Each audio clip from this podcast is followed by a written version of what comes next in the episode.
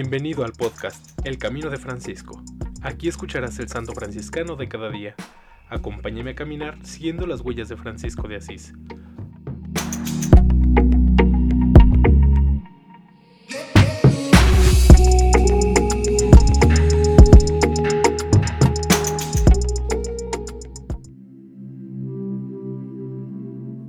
Enero 14.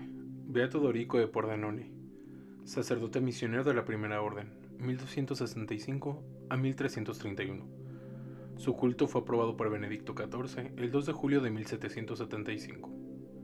Nacido en Vilanova de Pordenone hacia 1265, Odorico fue una especie de Marco Polo del hábito, viajando en pos de las almas. Antes de pedir permiso para ir al Oriente como misionero, Odorico había llevado vida eremítica y había desarrollado actividades apostólicas en su Friuli natal. Humildísimo y penitente, riguroso y silencioso, este hermano que se vestía de túnica marrón caminaba descalzo y se alimentaba de pan y agua. Estaba bien preparado para la vida misionera y para los viajes largos e incómodos. Y su viaje fue bien largo, pues duró 33 años. De Venecia a Trebisonda, de donde siguió por tierra. Penetró en Armenia, atravesó la Persia y en Hormuz se embarcó de nuevo hasta llegar a la India. En India recogió las reliquias de cuatro franciscanos martirizados y volvió a embarcarse Finalmente llegó a Saitón, en China del Sur. En Saitón, Fray Odorico se sintió como en casa. Los franciscanos ya tenían allí dos florecientes conventos.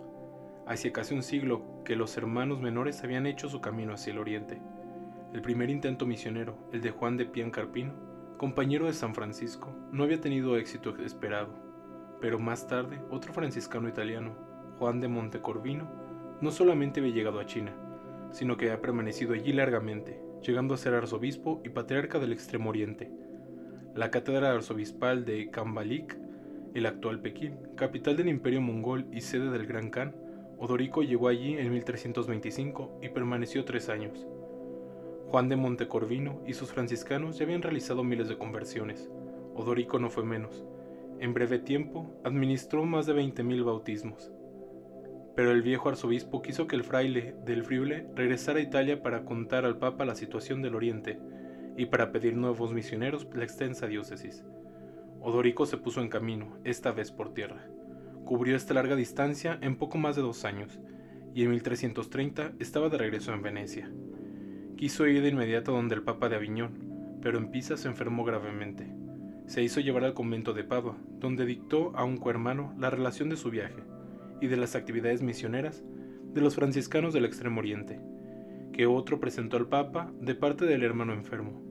Mientras Odorico en su convento de Udine moría el 14 de enero de 1331, de 66 años de edad, otros 50 misioneros franciscanos partían a Cambalik a proseguir la obra apostólica iniciada y desarrollada heroicamente por estos invictos pioneros del Evangelio. En alabanza de Cristo y su siervo Francisco, Amén. Beato Dorico de Pordenone, ruega por nosotros.